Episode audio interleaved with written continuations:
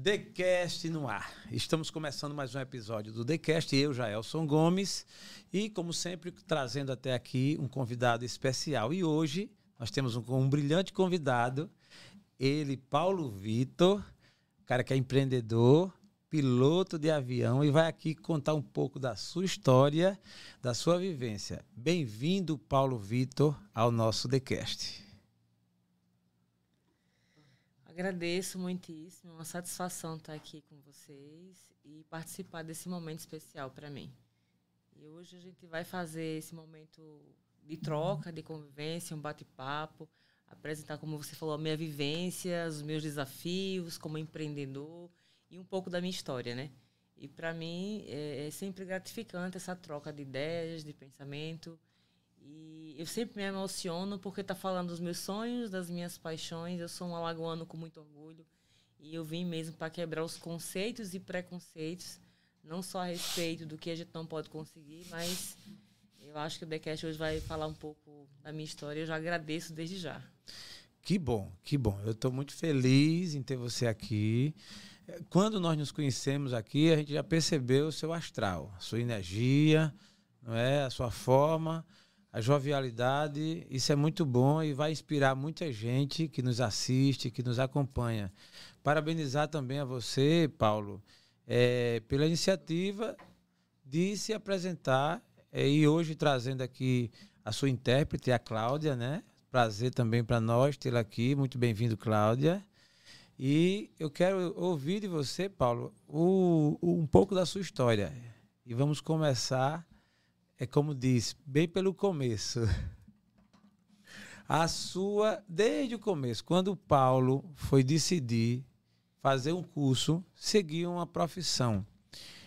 A profissão inicial, a, a, o seu trabalho inicial, foi o que você hoje faz ou você sonhou em outras coisas logo no começo da sua vida?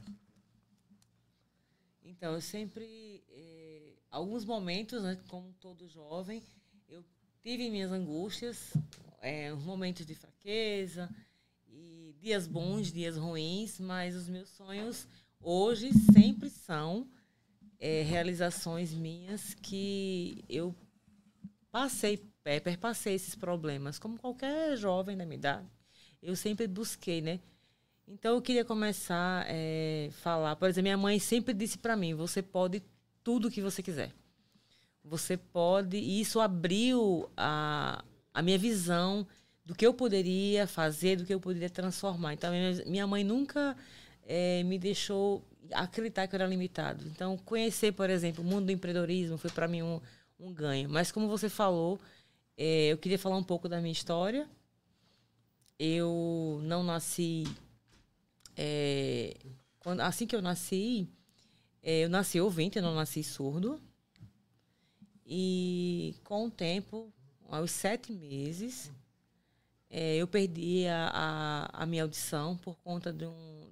Eu fiquei internado um período e fiquei com medicamentos, fui medicado com medicamentos ototóxicos. Então, isso gravemente afetou e eu perdi é, é, a minha audição.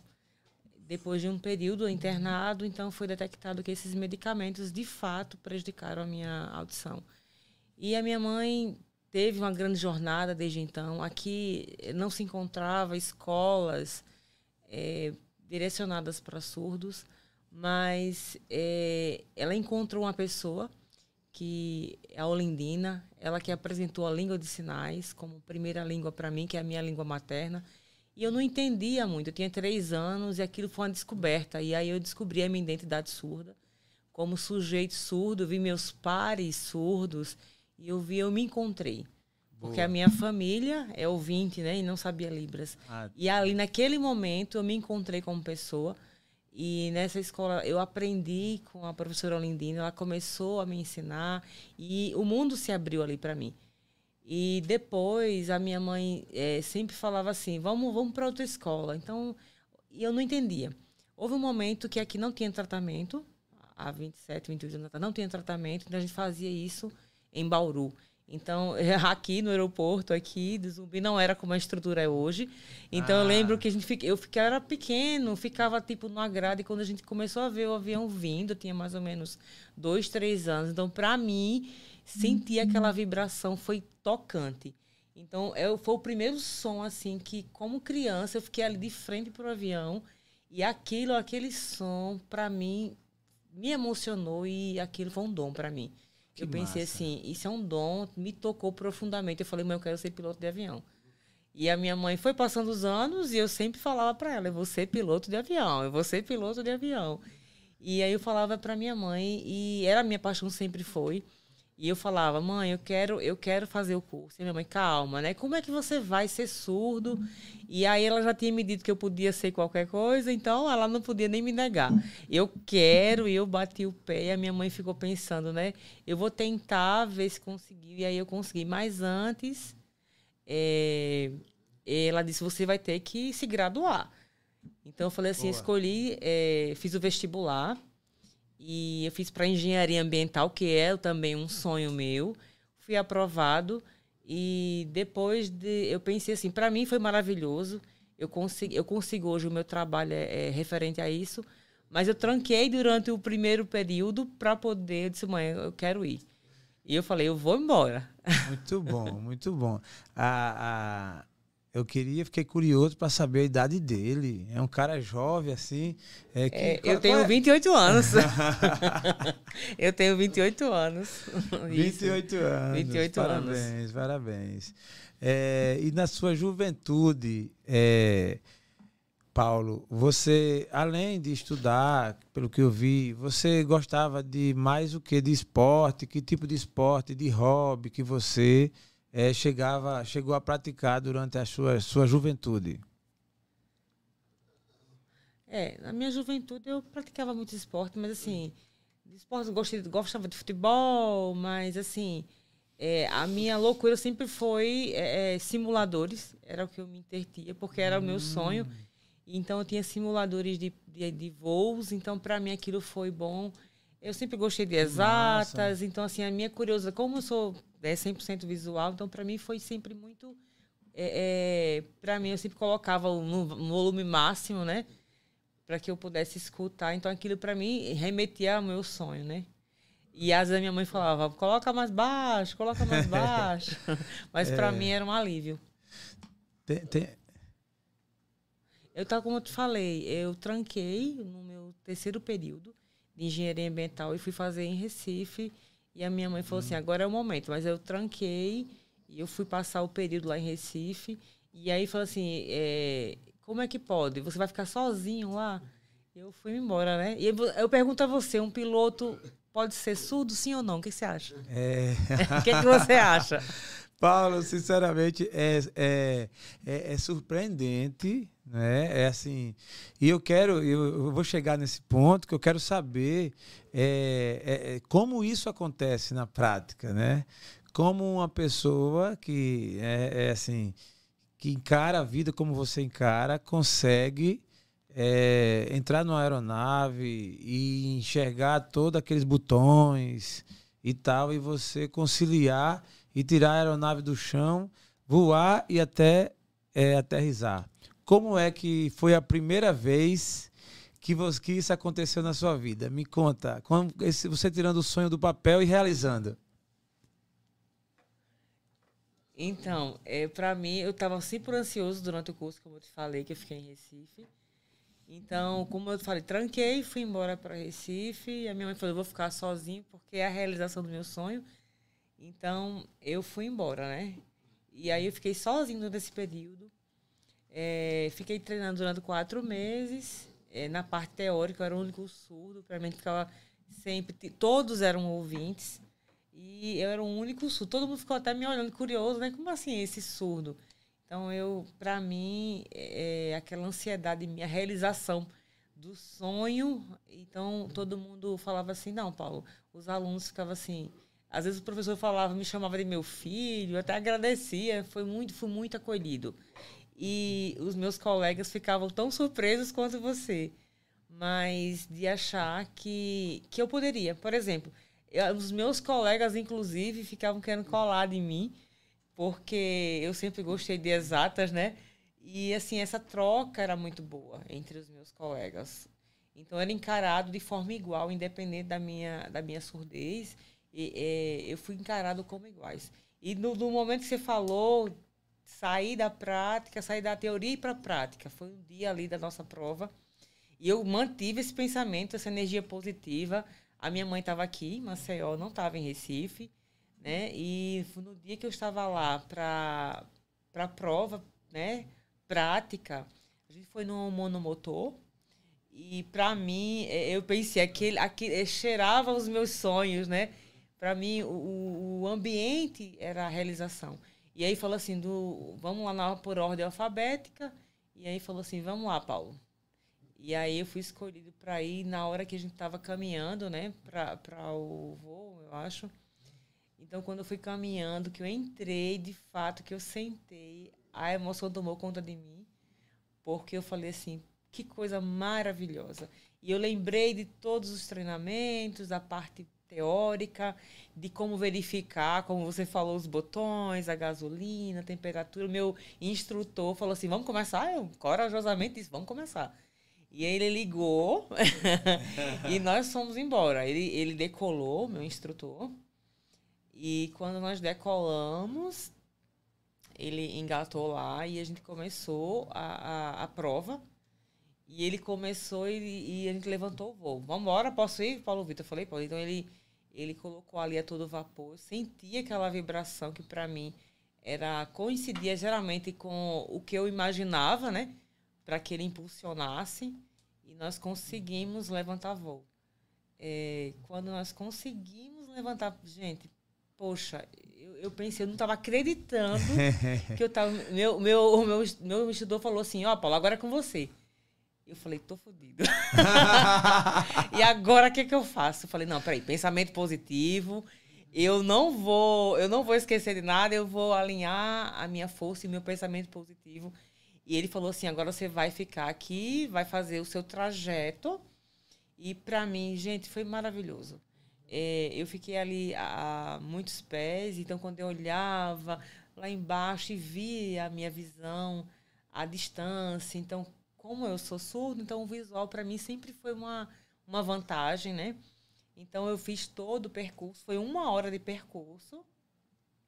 E depois ainda, ainda passamos ali umas turbulências, umas aves, mas é, é no momento que ele falou assim: agora você vai pousar. Então, quando eu pousei, ele falou assim: ó, vai ter ainda, vai ter que passar um. um, tinha um, um obstáculo para passar antes de pousarmos. E quando eu pousei, simplesmente foi na, na pista de pouso, foi perfeito. O instrutor olhou para mim e falou assim: Sabe que seus colegas não tiveram o seu desempenho? Você, olha, tá de parabéns.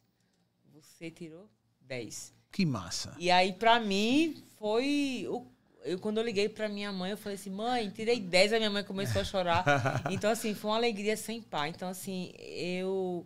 Ela colocou em mim dizendo assim: você tem, obrigada, mãe, por acreditar que eu poderia tudo. Você tem razão. Que massa, muito bom, eu, muito bom. Perfeito, maravilhoso. Isso é emocionante. A gente é, observa, isso é uma lição e para todos nós, né, que, que pensa às vezes que acha obstáculo em tudo. E aí você vai vendo que é possível quando a gente acredita. Né? Mas, Paulo, é, você começou é, com esse sonho a ideia é que você é, se utilize, trabalhe mais com isso, tem voado mais vezes. Quais os seus planos com relação de futuro, no presente e no futuro, com relação a essa atividade de piloto? Então, eu dei uma parada porque eu voltei para continuar né, a minha graduação. Certo. Eu passei esse período agora, eu graduei agora em ano passado. E quero sim, porque eu estou como piloto privado, eu quero ser piloto comercial.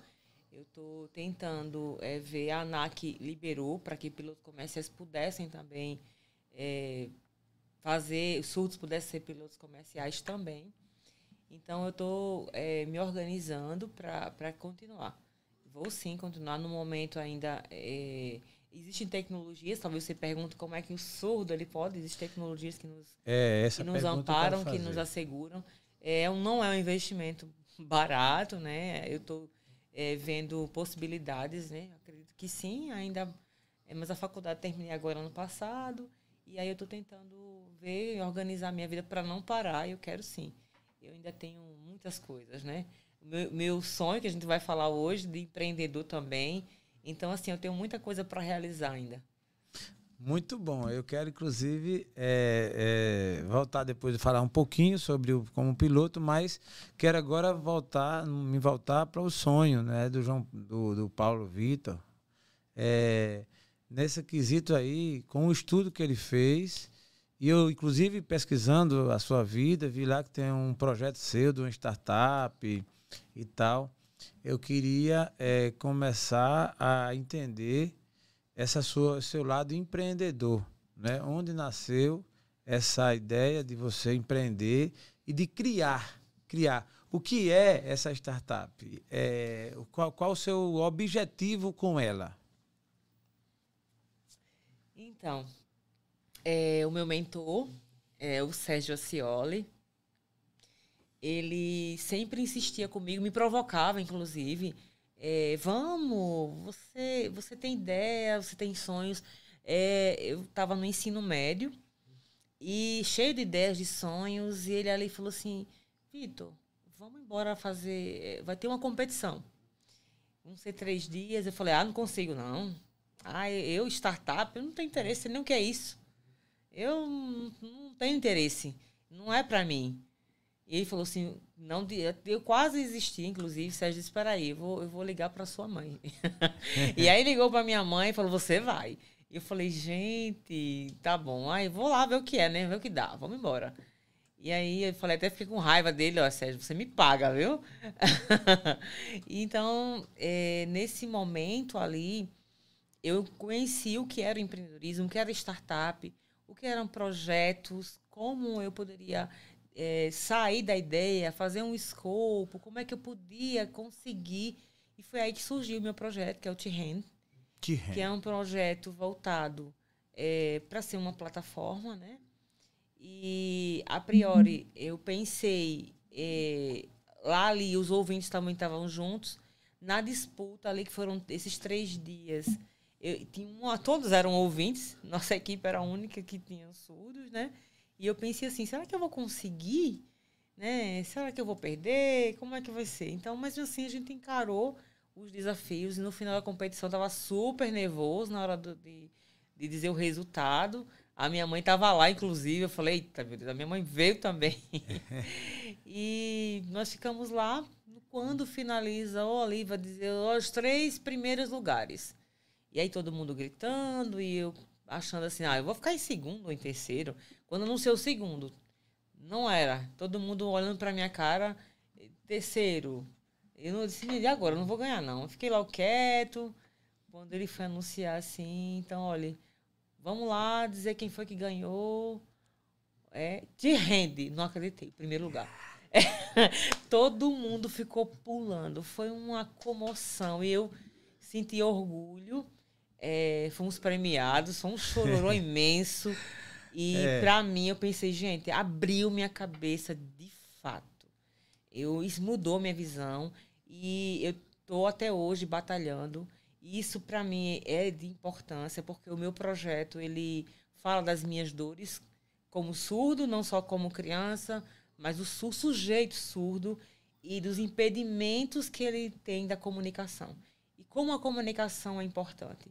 E eu penso assim que hoje tem muita tecnologia voltada para ouvinte, né, de se desenvolver e quase nenhuma para os surdos. Então eu pensei, por que não unificar e tentar romper essas barreiras?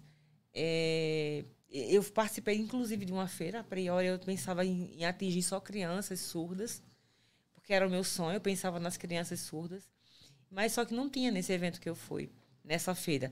Tinham só crianças ouvintes.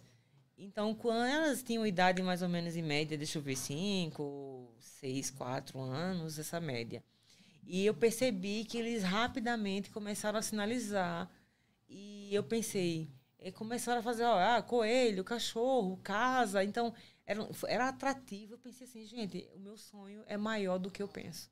Que massa. Eu penso assim, gente, ela vai pode atingir ouvintes também. Eu acho que o meu projeto ele tem a ver com comunicação.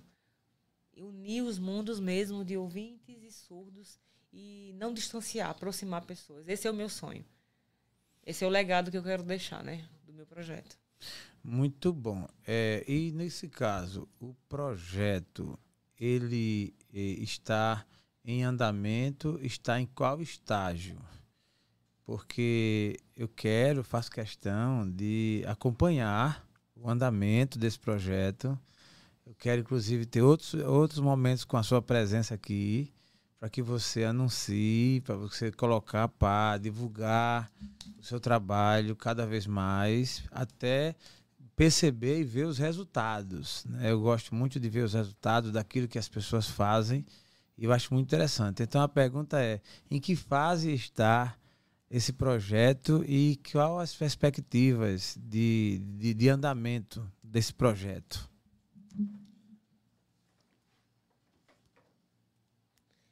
Então, deixa eu te falar. O meu projeto, como eu te falei, a gente, eu ganhei algumas premiações. Quando eu voltei para a faculdade, que eu terminei meu curso de aviação, quando eu voltei para a faculdade, eu encontrei novamente o meu mentor, o Sérgio, e ele falou assim: vamos, vamos dar um pontapé e voltar. E a gente foi para o Latino Air. Agradeço muitíssimo ao, agradeço ao Siríaco é, essa oportunidade que ele teve de eu retornar. Um grande amigo meu, o Siríaco, eu penso que ele é, percebeu em mim, acreditou, assim como as pessoas que estão ao meu redor. E eu consegui ali dar o pontapé. Quando eu estava lá, ainda lá, outros, outras pessoas vieram até mim. Eu acho que foi uma oportunidade para deslanchar, que eu tinha me afastado um pouco do projeto. E eu fui chamado para o Campus Pare. E a gente ficou, apresentei, fiz palestras lá a respeito. Quando eu fiquei aqui também, fui convidado para o Mental. Então, assim, eu sempre fui convidado quando tinha o presencial antes da pandemia. Então, assim, eu acho que eu divulguei bastante. Mas o meu projeto ainda falta é, a realização. Né? O que, que falta para ele hoje? Hoje ele falta. É, eu preciso validar, não tem investimento para dar continuidade. É, eu também participei de uma aceleradora da 49, 49 Educação. Eu participei também, nós ganhamos ali é, nós desenvolvemos, aceleramos, mas ainda falta validar. Então, eu preciso começar, então, uma, uma ideia né, com o Sérgio. A gente remodelou muita coisa ainda, é, mas hoje eu estou procurando validar com a turma, estou em busca de parcerias para que eu consiga validar e provar que a minha metodologia, diferente do que tem no mercado hoje, é, que é tradução, né? Tem muito aplicativo que é de tradução, mas o meu, o meu foco é na comunicação. Eu penso em fazer é, da plataforma, é, usando a minha metodologia da, da T-Rend, para que eles possam se comunicar. Então, eu hoje preciso de TI, eu preciso de, de, de parceria, de equipe. Boa. Hoje, eu só tenho a Cláudia e o Sérgio, né? E eu preciso da parceria para dar andamento de, de, tecnologia, de um desenvolvedor. Então é isso que eu preciso, de um investidor, né? Para que eu possa dar continuidade. Não desistir, né? Eu estou na luta ainda para que esse sonho se torne uma realidade. Muito bom. E vai conseguir. Pode dizer que vai, vai sim conseguir. Isso é factível, sim. É, e eu achei interessante esse nome. Quem foi que deu esse nome? Tihen. E o que é que, que, é que ele significa mesmo, assim, o nome? Então, é, a priori era, era Tishen, que era professor das mãos, ou mãos que ensinam, mãos que ensinam. Então, é, para ficar assim melhor, então nós colocamos T-hand, que é T, e aí hand de mãos. A ah. princípio era, era mais complicado, ah, tá. então a gente, quando estava na, na 49, é, nós aprendemos o que era mais fácil para ser pronunciado. Gente, então, eu tive um, um, ganho bastante, a gente modelou bastante nossa, nossa startup. E ela ficou de Teach Hand, ficou T-Hand. Boa. Muito bom. Engenharia ambiental. É um curso que, inclusive, me admira também, porque é, é numa área que cresce, é numa área que tem é, um espaço e tem um papel importante até com relação às vidas, né? Você protege vidas, você protege o meio ambiente, você isso remete, né? Fala sobre é, a perpetuação da espécie, enfim. O que foi que fez o Paulo Victor é, escolher engenharia ambiental? Por que engenharia, engenharia ambiental? Então, eu eu sempre via os, os meus avós, eles tiveram uma grande influência para mim. Então, como eles sempre tiveram esse amor à terra, ao cuidado, viviam uma vida mais diferente do que a gente vive hoje, né? Então, quando eu fui escolher, eu pensei assim, eu quero proteger aquilo que os meus avós me ensinaram.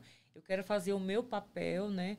Em proteger, em busca é, é, de tudo que, que a ciência pudesse me dar e, para mim, a engenharia ambiental é, é preservar nossa água, recursos hídricos. Hoje, eu tô, eu tô como eu estou atuando hoje na Secretaria de Meio Ambiente aqui do Estado de Alagoas. E lá eu estou atuando como engenheiro ambiental, estou trabalhando justamente nos recursos hídricos, em como é, essa preservação, essa ortoga, então, como é que isso está tudo envolvido? Então, nós trabalhamos, eu trabalho com isso hoje lá. Então, para mim, é, é, de grande responsabilidade. Eu estou colocando em prática a minha, a minha docência e também eu acho que o meu papel no mercado de trabalho ele é muito importante. Eu, eu agradeço é, as pessoas que me deram oportunidade lá na Secretaria do Estado atuando que viram em minha possibilidade como profissional, viram além da pessoa surda, né? Eles viram o profissional Paulo Vitor. Então eu agradeço aqui, eu dou um uhum. agradecimento, né? Aos meus colegas também que, que atuam comigo lá, que em um mês, viu, já estavam se comunicando comigo em sinais. Então, assim, eu estou mais uma vez provando que é, a gente pode romper barreiras, basta se dar oportunidades, né? Se, se abrir oportunidades, se deixar. Muito bom. E falando nisso, nesse agradecimento, eu acho que muito justo e parabenizo pela, pela atitude, né? Isso é muito bom. Aí eu fico curioso e pergunto, Paulo, é, a comunidade surda daqui de Maceió, no caso, as que você conhece, como é que está hoje é, essa comunidade? É assistida? Você sente, a comunidade sente uma carência? Poderia melhorar algumas coisas da assistência tal. Tem, tem um, é organizada em, com, com alguma liderança tal. Me comenta um pouco sobre essa comunidade, sobre as pessoas, né? Seus amigos, pessoas que realmente têm essa, é, é, que vivem essa realidade. Então, é, existe uma dificuldade da comunidade surda hoje alagoana. Nós temos a ASAL, né? É, temos também a, a, Associação de Esportes, a gente tem hoje Letras Libras. Eu tenho um amigo meu, Rodrigo, ele se formou na mesma faculdade que eu, que é a UNITA aqui em Alagoas. Ele é engenheiro mecatrônico. Nós temos hoje, é, lá também tem uma nutricionista que formou agora. Então, assim, tem alguns surdos que estão dando continuidade à sua vida acadêmica, porém, os impedimentos continuam. O mercado de trabalho ainda fica. É, é, esses impedimentos não é só no mercado de trabalho, mas, por exemplo, na área médica, por exemplo, da saúde. Eu percebo que é isso que eu quero dar pro, com o meu projeto. Visibilidade, por exemplo. Mudar essa cultura, que as pessoas possam entender que o surdo ele está se comunicando. É triste, infelizmente, ver ainda que eu quero quebrar essas barreiras. Ah, porque é surdo e agora eu não sei me comunicar. Então, meu projeto, inclusive, esse a, esse projeto piloto que eu tenho aqui hoje é voltado na área da saúde para comunicação básica e justamente isso para que eles possam entender pelo menos a comunicação básica para esse atendimento inicial, né, o enfermeiro, para que ele possa, é, o médico, é um básico, não é curso de libras, é um curso para comunicação básica para que esse surdo possa pelo menos ser atendido de forma digna, é, e que diminua essas. É, a gente vê, por exemplo, hoje, é, turistas. Inclusive, eu queria falar a você uma experiência que Sérgio passou quando estávamos viajando. É, estávamos em São Paulo. E Sérgio. Estava eu, Cláudia e Sérgio. Chegamos no hotel, não vou nem citar o nome do hotel aqui, né? Mas era um hotel muito famoso, cinco estrelas. E nós chegamos lá com o Sérgio e o Sérgio falou para Cláudia, Cláudia, você fica distante e vai eu e agora e Vitor e vou dizer que nós dois somos surdos. Então ele chegou lá e ficou desse jeito, ó, olhou para a mulher e sinalizou, falou: "Eu eu não escuto. Eu quero a chave. Desse jeito, vou dormir, eu quero ir pro quarto". A mulher olhou para Sérgio e para mim fez aquela cara e Sérgio falou assim: "Ei, a chave, o cartão, eu quero dormir, ó, nós dois somos surdos". A mulher olhou para mim, ficou, olhou para o Sérgio, ficou falando. E Sérgio de novo. Olha, é, olha, olha aqui, eu quero dormir, cadê a chave? Eu quero dormir, como é que eu faço? E a mulher continuou falando, então assim, Sérgio, é, ela ficava olhando para mim, a mulher ficou muito nervosa e ficou chamando outra pessoa, chamou outro rapaz e falou assim: "Ah, vocês dois são surdos?" E Sérgio ainda estava fingindo que era surdo. Aí, aí quando o Sérgio começou a falar, para eles foi um alívio. Mas é, Sérgio, Sérgio sentiu ali na pele o que eu sinto há 28 anos. Caramba. É, é invisibilidade. Eu me sinto. Ali foi um momento que ele é, é, viu ali, foi uma provocação que Sérgio fez, mas ele sentiu na pele em, em um dia o que eu sinto há 28 anos. Essa, hum. essa falta de comunicação e essa invisibilidade é, hoje nós temos aqui em Alagoas 120 mil surdos, IBGE de 2010, a gente nem sabe como é que está agora. É o IBGE de 2010, né? a gente não sabe como é que está atualizado, mas tinha 120 mil surdos aqui em Alagoas. Caramba! Então, assim, eu penso que tem muita coisa para melhorar ainda em relação à comunicação.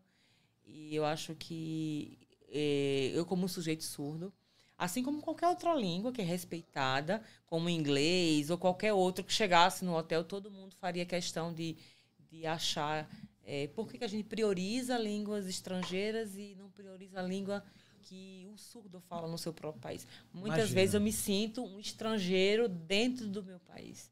É, então, que... se tivesse chegado um americano, por exemplo, não agiria de alguma forma para quebrar as barreiras de comunicação? E aí chega um surdo e a gente e é tão bom que a gente chegasse nos lugares e as pessoas pudessem comunicar. Eu acho que seria uma, um ganho, é, né? Um ganho, muito, muito bom. Grande. A sociedade precisa quebrar esse conceito de que o surdo ele precisa ser respeitado é. e a sua língua também. Muito bom. Estamos, Paulo, no Janeiro Branco, que fala da saúde mental. Eu estou falando isso porque, baseado no que você colocou, na necessidade né, de realmente haver um reconhecimento, um investimento, as pessoas abraçarem mais essa causa, tudo. É, aí eu faço a pergunta baseado na sua vivência. A questão da saúde mental, ou seja, do bem-estar, de estar tranquilo, de é, se evitar que, que entre numa depressão, enfim. Como é que você enxerga esse lado? Você, pessoa, e ainda mais outros, outros amigos seus, pessoas também que encaram essa realidade. É, é difícil para a pessoa que, que vive essa realidade ter a saúde mental? Você é uma pessoa que se sente, que se sente bem, equilibrada, é, é, você, no final das contas, é feliz com a vida que leva?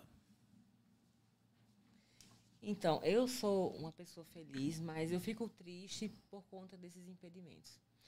É, hoje, por exemplo, um estudo para fazer uma terapia. Não existe, hoje é muito difícil achar. É, às vezes tem que levar um intérprete para esse momento. E é uma situação bem constrangedora, complicada, na verdade, né? Essa dependência é muito ruim. Eu queria que o profissional, o terapeuta, o psiquiatra, ele não tem influência, às vezes sabe muito pouco e aí eu penso, como é que você vai falar de assuntos né, profundos, conflitantes, particulares, e alguns se interessam em saber o básico, mas a gente vai estar falando ali de, de assuntos muito íntimos, muito profundos. E eu penso assim, que o surdo ele pode é, é ter conquistar essa saúde mental, mas eu penso assim que hoje é, a, a, é muito difícil. Por exemplo, se for fazer uma terapia, qual profissional que eu vou buscar com essa fluência. Aqui no Estado a gente ainda vê que é uma responsabilidade, não é do intérprete, não é minha como surdo. A responsabilidade ali daquele profissional se especializar, inclusive tem um público para isso. e que ele se responsabilize. É o papel do profissional atender qualquer pessoa. Então é ele que tem que aprender a se comunicar comigo. Eu não posso depender do intérprete para estar tá junto e tá falando de situações que só cabe a mim. E, então, aqui em Alagoas, é, desses 120 mil surdos que tem aqui, esses não são assistidos. Então, eu penso, como é que eles estão dentro de casa? Eles estão no interior. E aí? Alguns estão na capital, mas muitos estão no interior aqui do nosso estado. Em Arapiraca, a gente tem dois CAIs, né, que são um centro de atendimento. Mas aqui no sertão a gente tem aqui em Alagoas, na capital, e tem em Arapiraca. Então, assim, hoje é, o CAIS pouco. Maceió ele atende 120 mil, desses 120 mil, esses 120, esses 102 municípios. Então, não dá condições. Então, eu percebo que os intérpretes são poucos.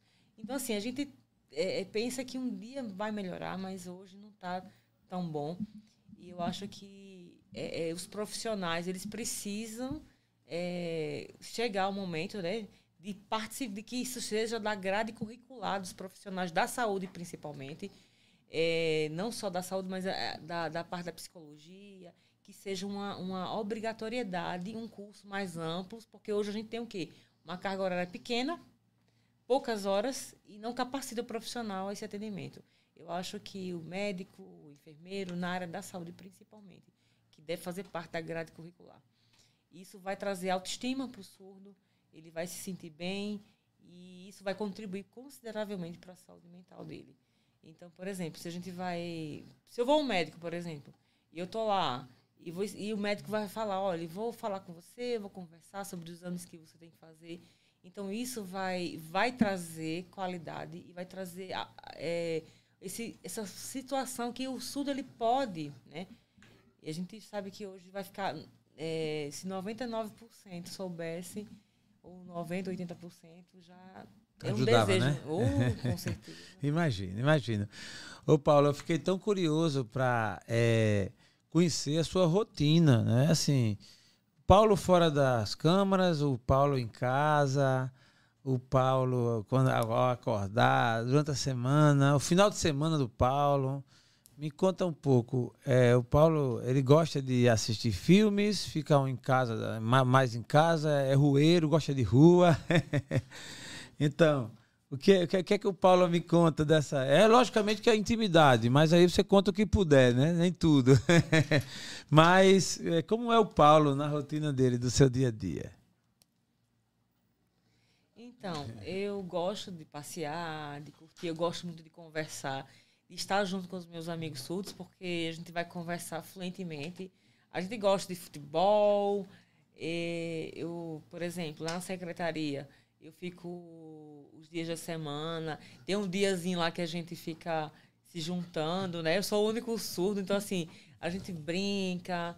Então, assim, no meu trabalho, é, é, eu gosto de praticar esporte, skate, eu gosto de lazer, andar de bicicleta. No final de semana, às vezes, eu falo pra minha mãe assim, é, vamos conversar. Então, para mim, conversar é sempre bom. Estar conversando com as pessoas que, que sabem o que eu sinto, né? E a gente se diverte, brinca muito. E a minha mãe é ouvinte, né? Mas a gente conversa muito. E a minha família, eu sempre estou junto da minha avó, é, auxiliando. A minha avó não sabe Libras, mas eu me comunico fluentemente com a minha avó. É uma coisa incrível. Ela sempre respeitou a minha identidade surda. E os meus avós não sabem Libras, mas eu comunicava fluentemente. Inclusive, quando eu era pequena, minha avó sempre. Para você ter ideia, a minha avó, quando eu era pequenininha, eu falava: Vó, o que está passando aí na TV? E a minha avó não sabe Libras, e a minha avó explicava tudo, interpretava tudo. é. E eu entendia claramente.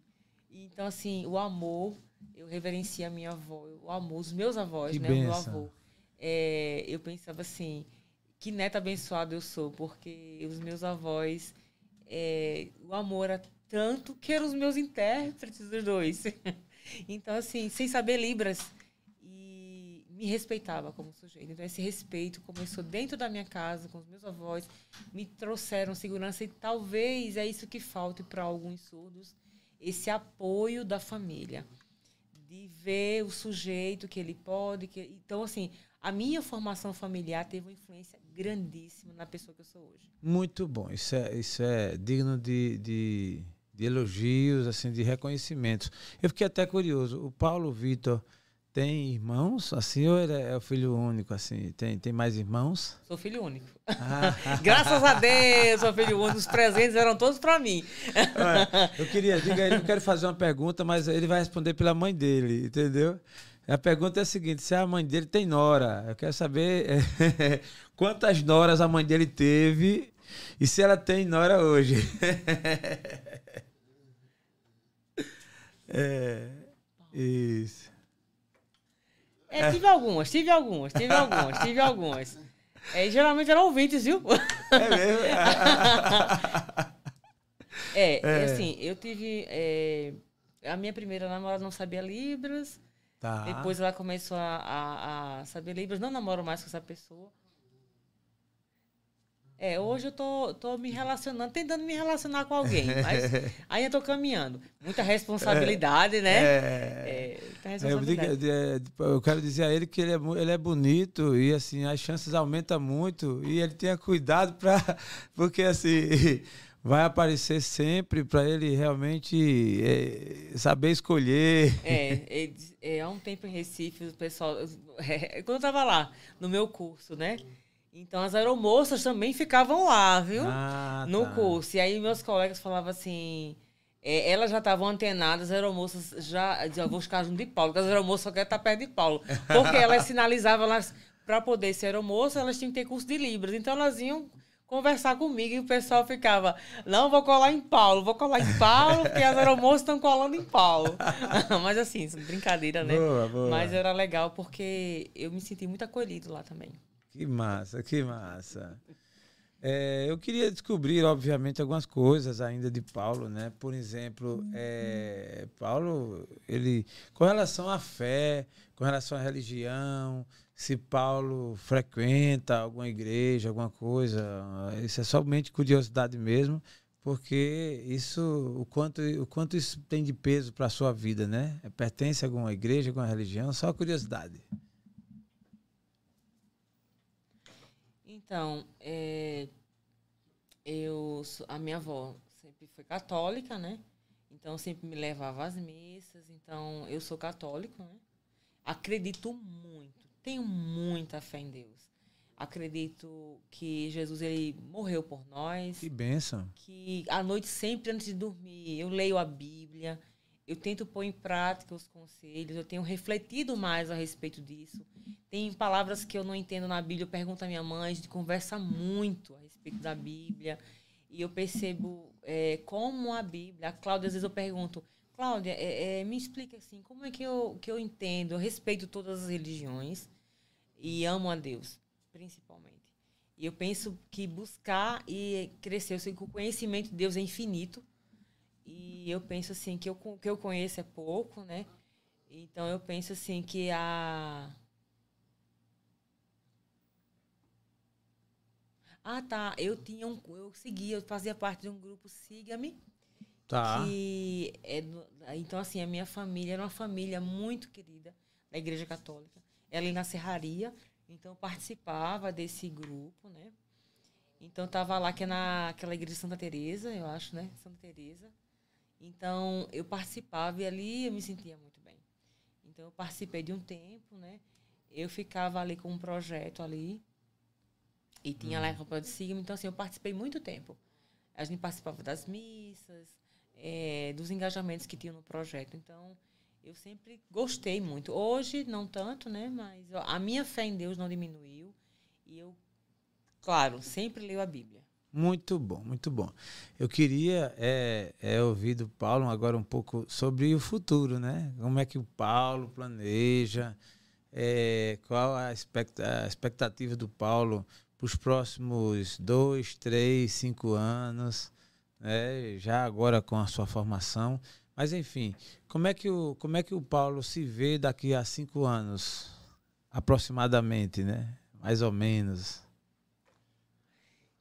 Então, daqui os próximos cinco anos, eu penso assim, é, como é que vai ser? Hoje, de 2023 para trás, eu penso assim, é, eu não penso em estar tá reconstruindo nada, eu penso em refazer.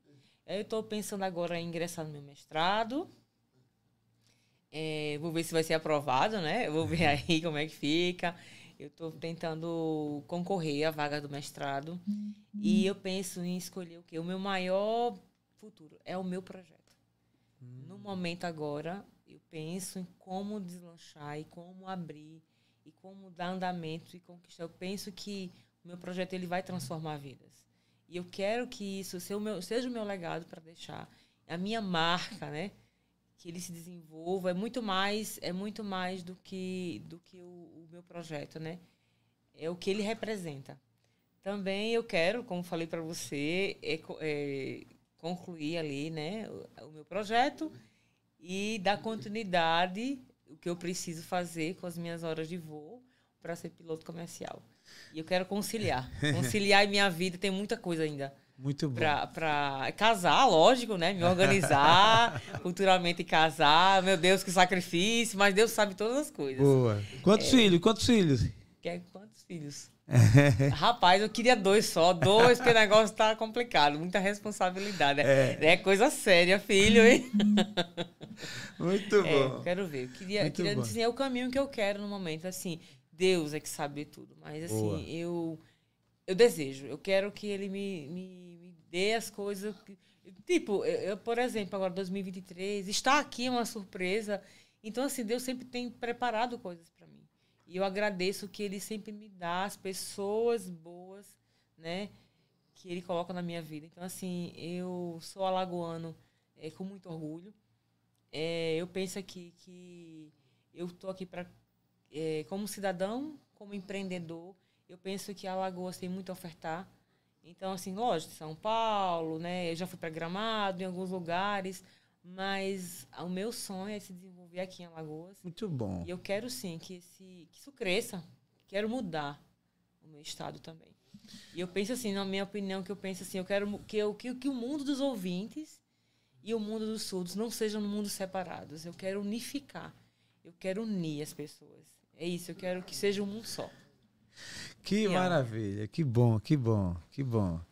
Eu queria agora, assim, ouvir do Paulo Vitor, Victor, é, o que o Paulo teria a falar é, para a humanidade. Vamos dizer que tivesse na frente do Paulo essas quase 8 bilhões de pessoas é, e que o Paulo pudesse transmitir uma mensagem para esses corações não é para que essas pessoas fossem tocadas, refletissem. O que é que tem no coração do Paulo para esses quase 8 bilhões de corações? O que é que o Paulo poderia falar para essas pessoas? Eu penso assim, eu falaria para todo mundo, independente de, de diferença. Eu acho assim, que não existe diferenças. Jesus Cristo, quando ele morreu, ele morreu por todos. Então eu penso que não existe diferença. Então eu penso assim, amem mais, vocês não sejam é, ouvintes ou surdos, indiferente, o ser humano. Amar mais, é, não desistir né, dos seus sonhos e não pensem que, que, que tem impedimentos. Independente do caminho que siga, escolham o sonho de vocês. Se vocês querem ser felizes ou não, isso são escolhas nossas. E não é uma obrigação de vocês.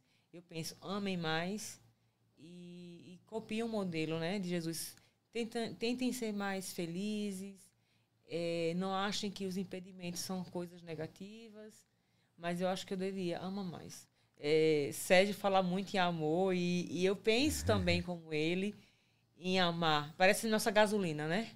Nossa energia. O amor é a gasolina. Então a gente não pensa que a gente está cheio. Eu penso sempre assim, o amor a tudo, ao trabalho, a, a o que a gente pode se colocar no lugar do outro. É, não achar que eu, por exemplo, por eu ser surdo, eu sou diferente.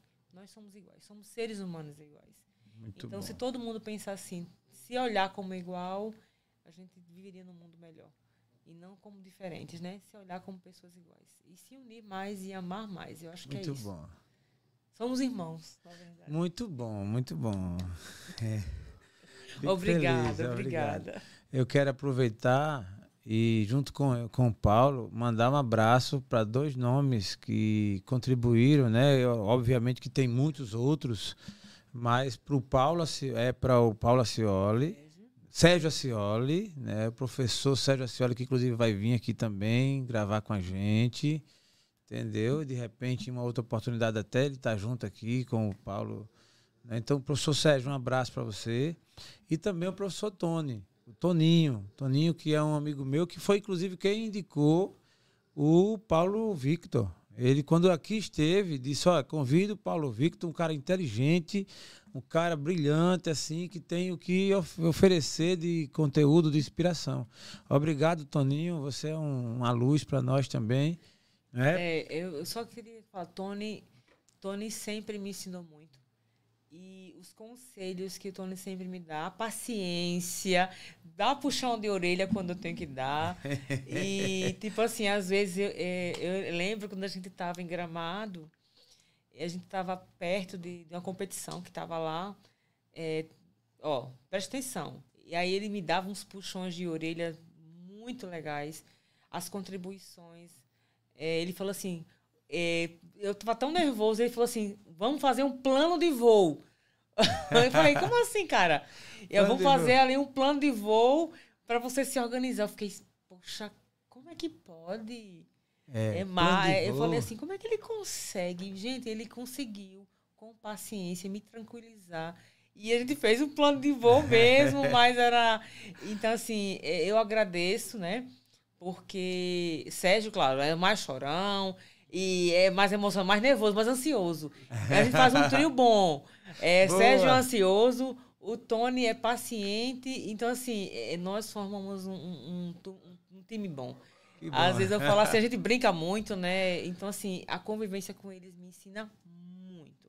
Que massa, São amigos velho. especiais. É, eu quero agradecer para eles sempre o que eu sou hoje como empreendedor, a experiência que eles, o papel dos dois na minha vida é muito importante. Que bom. Não só na minha vida acadêmica, a minha vida como empreendedor e como ser humano. E eu penso assim que eles são a gasolina que eu não conseguiria ser sozinho. Muito Agradeço bom. a eles. Muitíssimo. Muito bom. Paulo Victor, olha, eu estou muito feliz com a sua presença aqui no TheCast. É, quero deixar com você ainda a oportunidade para você falar alguma coisa que está ainda no seu coração, alguma coisa que eu deixei de, de repente perguntar, alguma curiosidade. E aí você está com essa oportunidade, inclusive também de fazer seus agradecimentos a todos. Por favor, Paulo Victor, com você a palavra, fique à vontade. Então, é, eu achei hoje, que de hoje, sexta, dia 20, eu pensei assim, gente, é a primeira vez, o Decast me chamou, então assim, eu falei, eu nunca tinha feito um podcast, né? já tinha feito uma entrevista, mas assim, eu falei, Tony, ele disse, ó, oh, o Tony falou de mim, ele falou, não anda fofocando de mim, rapaz. e aí quando você mandou mensagem para mim, e aí eu fui te ver no Instagram, ver o seu trabalho, ver a sua competência, o seu profissionalismo. E aí eu entendi por que, que Tony é tão seu amigo. Porque, é. então, amigo do Tony é meu amigo também. Com certeza, digo Então, mesmo. eu penso assim, imagino isso porque você tem uma visão também é, de mundo diferente, muito parecida. Então, a gente tá junto sempre daqueles, né, que pensam como nós. Então, penso assim, que essas perguntas eu gostei. Eu vi algumas entrevistas suas, né? É, eu, tipo assim, primeiro surdo alagoano, quando eu te vi que você colocou lá, e eu penso assim, eu acredito no seu trabalho, seu programa é maravilhoso, sim, eu agradeço muitíssimo. Você agora já é o meu amigaço. Isso. A gente vai, estou muito feliz, viu? Muito feliz de encontrar vocês. É, quero agradecer aquelas pessoas é, que estão ouvindo e ou que estão vendo no YouTube, né? Então, eu quero agradecer o momento de hoje. E como eu te falei, o meu sonho de, da minha startup mudar o caminho, eu penso que é, uma escolha minha. Eu escolhi deixar esse meu legado e eu quero realizar. Então, o Te Rende é um sonho. É, e aí eu procuro parceria. Lógico, você falou aí que vai ter uma parceria para divulgação. Vou, Sim. vou ainda voltar aqui. O bate-papo foi. Tenha dúvida. Bom. Então, eu acho que esse momento foi muito especial para mim. É, e vamos lá, né? Acredito mesmo que você, o seu, o seu programa ele atrai pessoas, né? Sim. É, que eu sou aqui o primeiro surdo, né? Que tá aqui Sim, no seu programa. Primeiro, bicho. É. então, para mim, eu acho que mais uma vitória. Mais é. uma vitória. Eu tô muito agradecido. E, então, assim, eu penso assim, você achou que eu não vinha? O que, você achou? Não, eu tô aqui, eu tô aqui. Então, Boa. eu acho assim que você, a sua coragem e o seu momento, né? E estar participando aqui, para mim também é uma oportunidade única. Boa. Assim, que, que bom. É, eu me senti muito confortável aqui, você me deixou muito à vontade. Muito e eu vou, eu, depois eu vou falar. Quando o Sérgio estiver aqui, eu vou combinar para a gente voltar aqui. Ah, não tenha dúvida. Isso, Paulo, eu estou muito feliz. Eu contive a emoção de ver você, de ver você aqui. Desde quando lhe vi lá na portaria, na, na, na entrada. E oh, anote o que eu estou lhe dizendo. Pode anotar. Você volta assim aqui.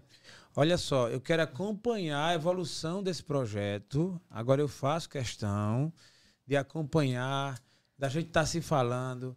Quero lhe franquear a oportunidade, assim que tiver um avanço, qualquer passo a mais, vim aqui para você anunciar. É, você agora passa a fazer parte desse elenco, né, do TheCast, entendeu? Maravilha. E vamos conversando mais. Eu acredito que assim é até trazer pessoas que você também indique né? Que você entenda como é, cabível, para que você. E vir você e mais alguém, e aí de repente a gente fazer uma mesa redonda, entendeu? Paulo, isso vai ser um prazer. perfeito, perfeito. Um prazer pra gente. Um prazer pra gente, viu? Ah, não é. se preocupe, vou, vou, vamos conversar. Isso, muito bom, Vamos muito bom. Ideia. O TheCast está muito contente hoje, agradece de coração, inclusive também a Cláudia, que aqui está também fazendo um belíssimo trabalho, especialmente ao nosso convidado, o Paulo Victor. Olha só, gente, o cara realmente é otimista, ele é, alcançou é, um feito que poucos, eu digo poucos comparando com a grande maioria, pilotar um avião não é para qualquer um, né? imagine só. E Paulo Victor, não obstante a dificuldade que tem, ele olhou para frente, focou, foi atrás e vai longe. Empreendedor, tá nessa pegada aí com seu projeto que está em andamento, enfim. Eu não tenho a menor dúvida, é, Paulo, que você vai chegar no seu objetivo final. Tá certo? Muito agradecido e até a próxima. Um abraço a todos vocês que nos seguem. Gratidão. Muito bom.